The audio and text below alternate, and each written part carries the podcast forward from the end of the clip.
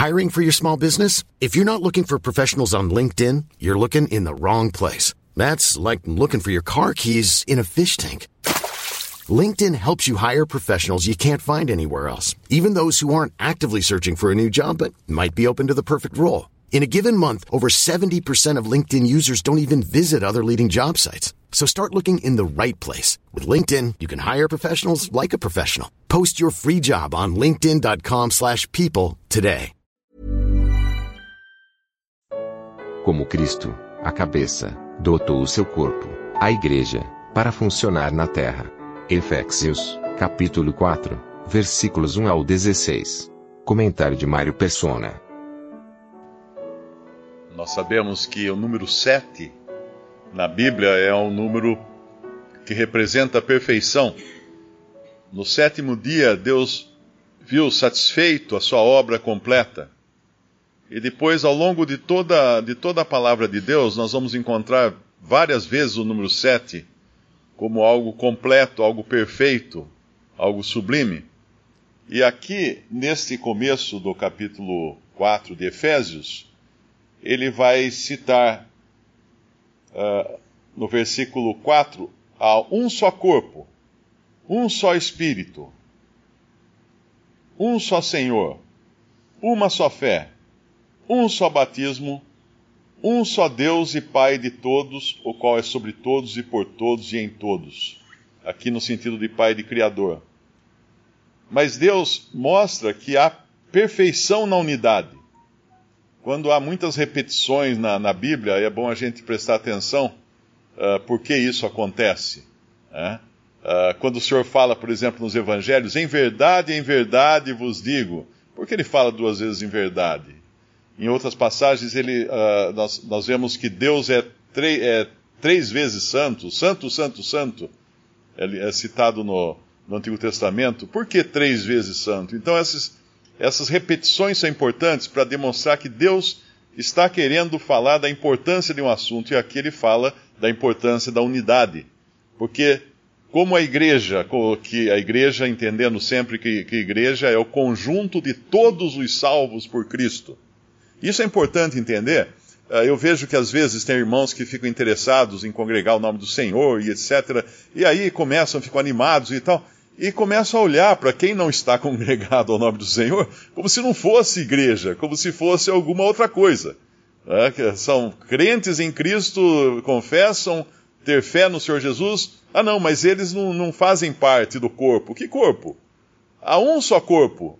Não existe o corpo dos congregados ao nome do Senhor e o corpo dos salvos. Não, todos os salvos fazem parte do único e mesmo corpo que é a igreja as divisões que acontecem no testemunho desse corpo, não no corpo, porque no corpo não há divisão. O corpo é perfeito, porque o corpo, quem cuida disso é o próprio Senhor. Mas a, a representação desse corpo, uh, visivelmente no, no mundo, que é o testemunho dado aos homens, esse está dividido. Somos convidados aqui a guardar não a unidade do corpo, não temos que guardar a unidade do corpo, o corpo é uno. Independente do que os homens façam com, com o testemunho, o corpo é o, teste, o testemunho é que está fracionado em muitas seitas e divisões. Mas é importante entender então que há um só corpo, e sendo um só corpo, existe uma cabeça que controla todo esse corpo.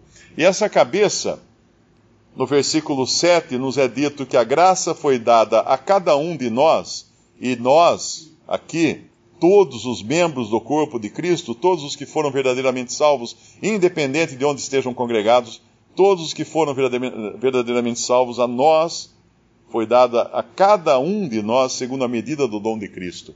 Então todo crente em Cristo tem esse dom, essa dádiva, porque igualmente fazem parte de um corpo, de um único corpo.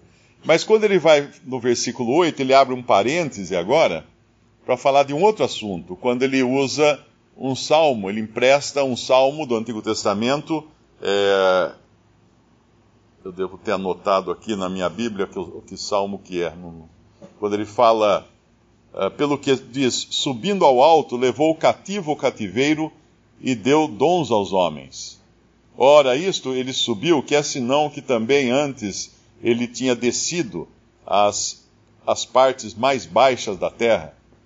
Quando, quando ele, quando ele, ele destronou, vamos dizer assim, uh, quando ele libertou, libertou os prisioneiros de Satanás por sua obra na cruz, quando ele, ele venceu o valente e começou a, a tirar os bens da casa do valente, que é o diabo, uh, Cristo se tornou um vencedor diante de, de, de, de, homens e de anjos. E assim como era no passado, que os vencedores de uma guerra voltavam para a sua cidade trazendo o espólio dessa guerra, que eram os bens do inimigo, uh, até mesmo os que tinham sido escravizados pelo, pelo inimigo, ele, Cristo fez a mesma coisa. Ele subiu ao alto, levou cativo o cativeiro e deu dons aos homens. O salmo é o 68, podemos até ler lá o salmo 68, versículo 18. Tu subiste ao alto, levaste cativo o cativeiro, recebeste dons para os homens e até para os rebeldes, para que o Senhor Deus habitasse entre eles. Bendito seja o Senhor que de dia em dia nos cumula de benefícios o Deus que é a nossa salvação. Essa é a, a passagem que o apóstolo aqui impressa do Antigo Testamento para falar dessa libertação e nós somos parte desse espólio. Uh, todos os que creem em Cristo um dia foram escravos do diabo. O mundo não entende isso, o incrédulo não entende isso, ele não sabe que ele está escravizado. Ele não sabe que ele anda segundo uh, o, segundo a, o mundo, né, nós lemos isso um pouco antes, no capítulo 2 aqui de Efésios, uh, o incrédulo anda segundo o curso desse mundo, a, a moda desse mundo, segundo o príncipe das potestades do ar, um príncipe que tem poder, que tem o seu principado aqui no mundo, não legítimo, porque não foi Deus quem lhe deu esse principado, foram os homens.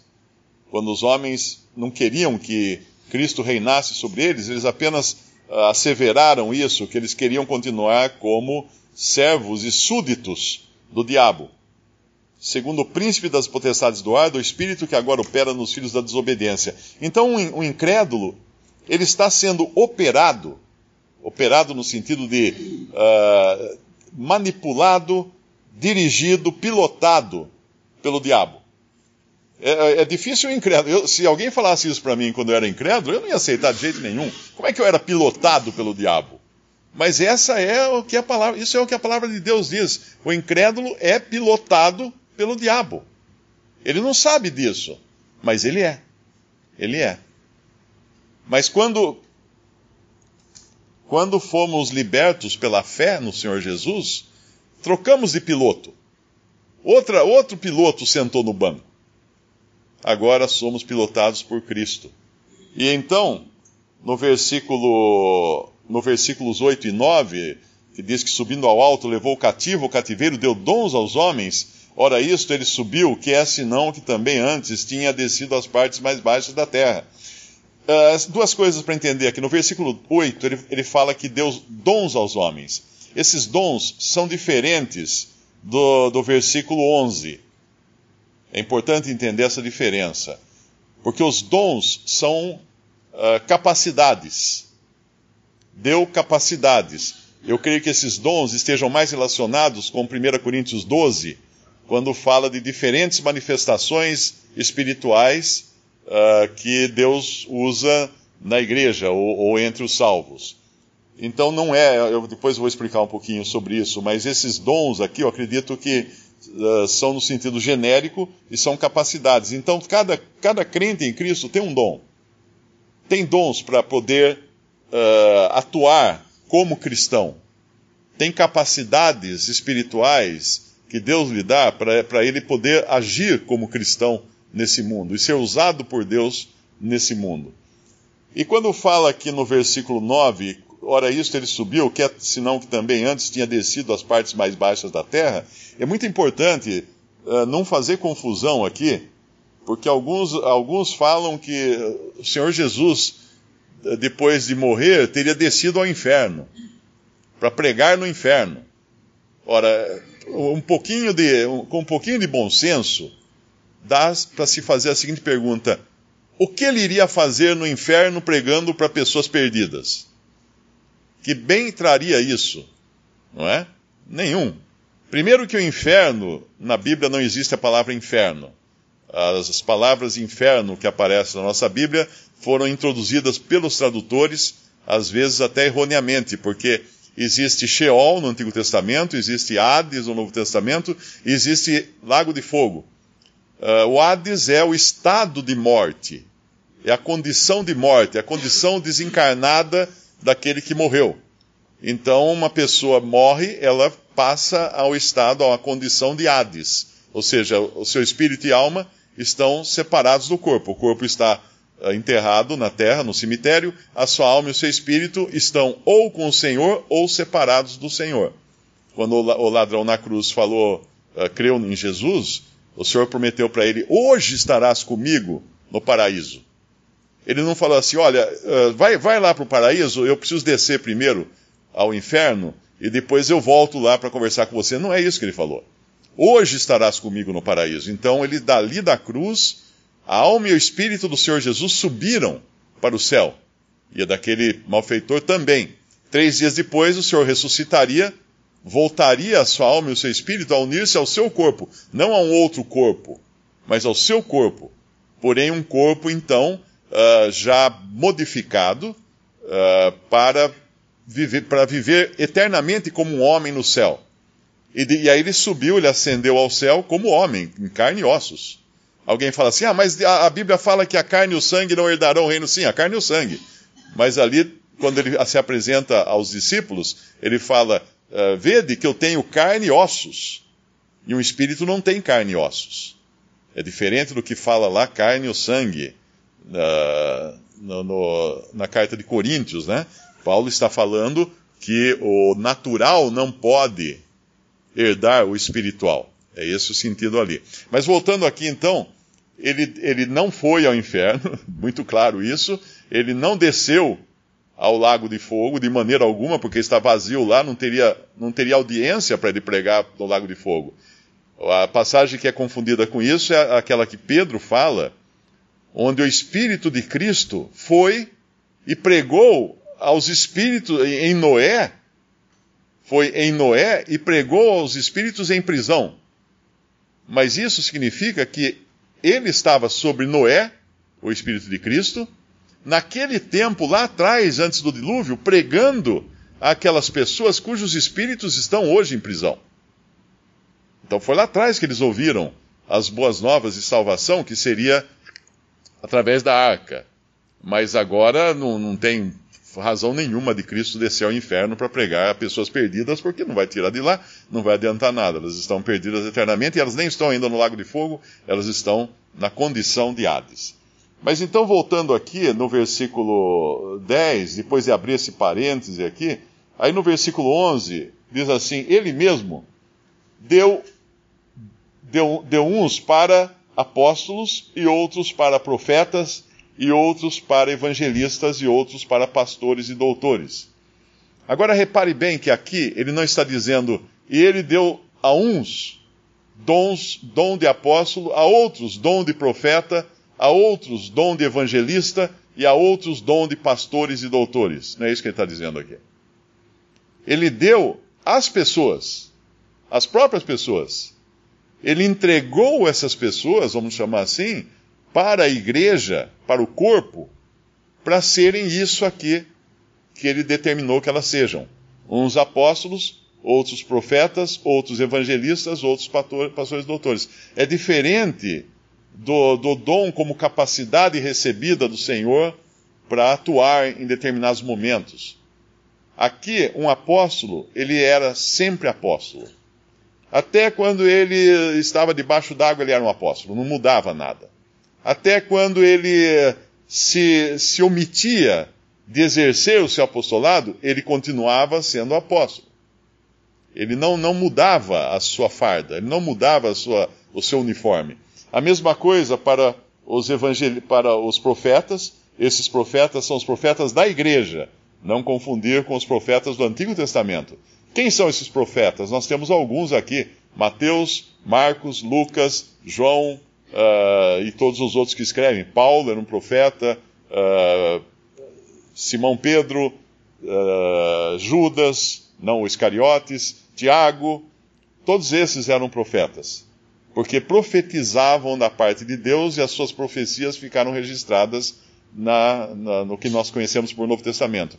Profecia não é necessariamente prever o futuro. Profecia é proferir algo da parte de Deus. Então, um profeta é um porta-voz de Deus. E assim foram esses profetas aqui entre nós, neste mundo. Uh, não temos mais apóstolos e profetas, como nós lemos um pouco antes, nos capítulos anteriores. Eles foram dados para servirem de fundamento da igreja, de alicerce da igreja. Deus estava construindo, está construindo uma casa neste mundo e para a morada de Deus em espírito, e essa casa tem um alicerce, tem Cristo, que é a pedra principal, e depois tem outras pedras que são apóstolos e profetas. Já foi posto o alicerce, começa a ser edificada a parede em cima do alicerce. E a parede é composta de rochas, de, de pedras, uh, que somos nós. Fazemos parte da parede agora. Nessa parede, então, Deus deu outros, o Senhor deu outros para evangelistas e outros para pastores e doutores. Mais uma vez, o dom é a pessoa. É importante entender isso. Um evangelista, ele é sempre um evangelista. Ah, mas ele nunca prega o evangelho. Mas ele é um evangelista. Porque Cristo deu ele para evangelista para a igreja. Se ele não está pregando o evangelho, ele está sendo omisso da, da função para a qual Deus o preparou no corpo. É como se, é como se você vai montar um motor, você tem can, você tem engrenagens, você tem pistões, você tem fios, você tem. Está tudo ali no motor. Tudo isso faz parte do motor, cada um com a sua função diferente.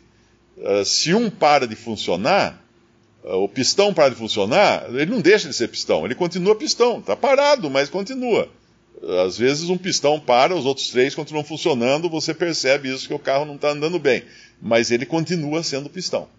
Então a mesma coisa com esses dons aqui: evangelistas, pastores e doutores. E esses dons existem até hoje. Eles não são títulos. Apenas uma pessoa chamada de, de evangelista na Bíblia é Filipe. Filipe, o evangelista, como é mencionado lá em Atos, quando fala na, da casa de Filipe, o evangelista, que tinha uh, filhas que profetizavam. Então, esse Filipe era um evangelista, mas isso não era usado como um título. Ou evangelista Felipe, ou, ou doutor, ou, uh, pastor fulano, também não é um título. Essa é, é a função dessa pessoa no corpo, a dádiva que Cristo deu para o corpo. Essa dádiva é a, é a própria pessoa que com essas capacidades. Então esse evangelista prega o evangelho. Às vezes as pessoas perguntam, a sua igreja? Né? É gozado perguntar a sua igreja, né? porque só tem uma igreja. Uh, essa semana perguntaram: faz evangelização em grupo? Uh, pré, leva o evangelho para não sei. Eu falei: olha, uh, o que eu encontro na Bíblia é que a igreja não prega o evangelho. A igreja se reúne para conhecer a doutrina dos apóstolos, para o ministério da palavra, da doutrina dos apóstolos, para participar, celebrar a ceia do Senhor e para orar. Essas são as funções da igreja, lá em Atos capítulo 2 a função de pregar o evangelho é do evangelista. Tanto é que quando é, né, que evangeliza o eunuco, Filipe não levou a equipe de evangelismo da igreja de Jerusalém para evangelizar o eunuco. Gente, vamos lá, o Espírito Santo está nos mandando para evangelizar. Não. Filipe foi lá e evangelizou o eunuco. O eunuco se converteu, ele batizou o eunuco e voltou.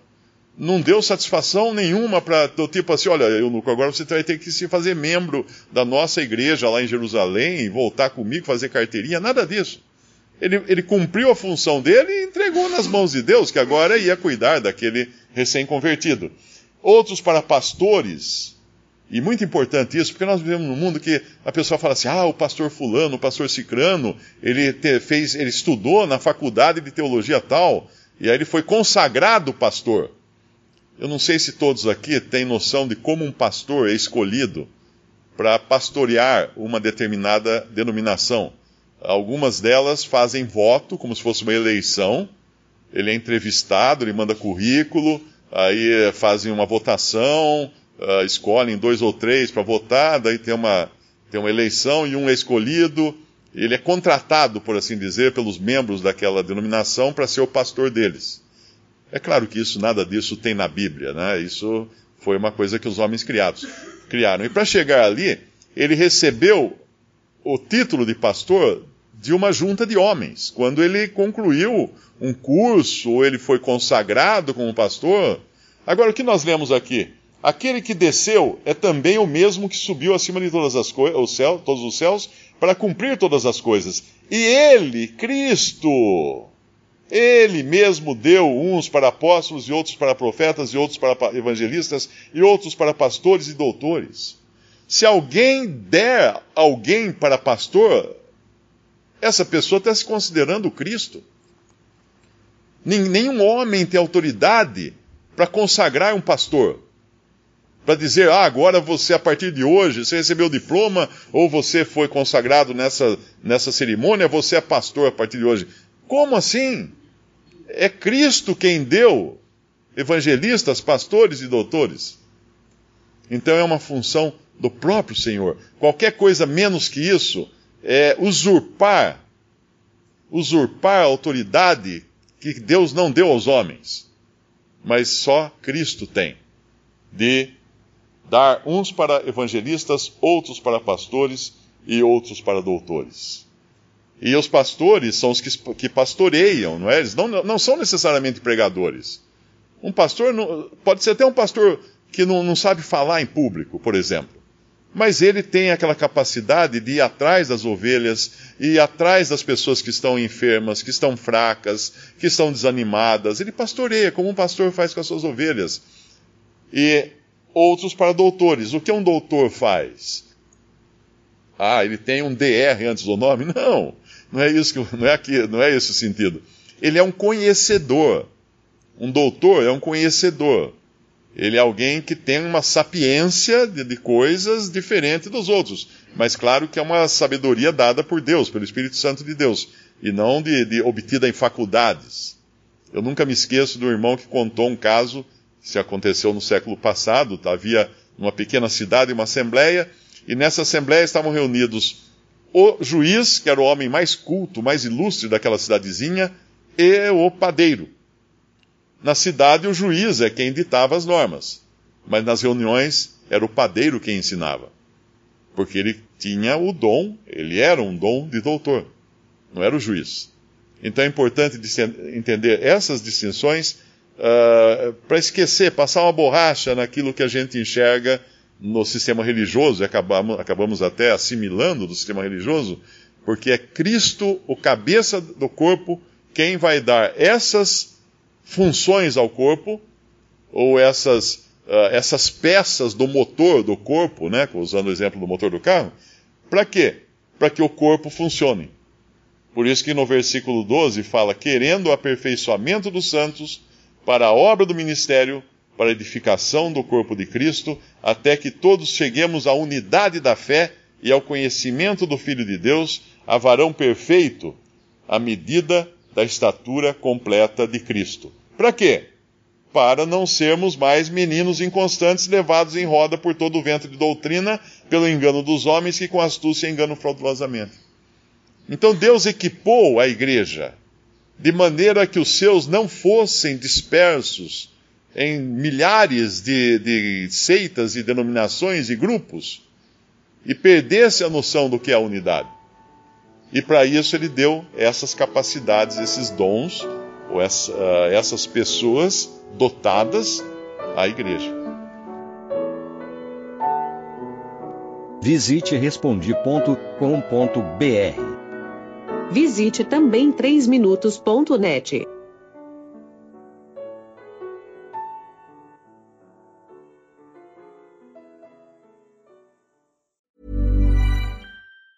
Planning for your next trip? Elevate your travel style with Quince. Quince has all the jet setting essentials you'll want for your next getaway, like European linen, premium luggage options, buttery soft Italian leather bags, and so much more. And it's all priced at 50 to 80% less than similar brands. Plus, Quince only works with factories that use safe and ethical manufacturing practices. Pack your bags with high-quality essentials you'll be wearing for vacations to come with Quince. Go to quince.com slash trip for free shipping and 365-day returns.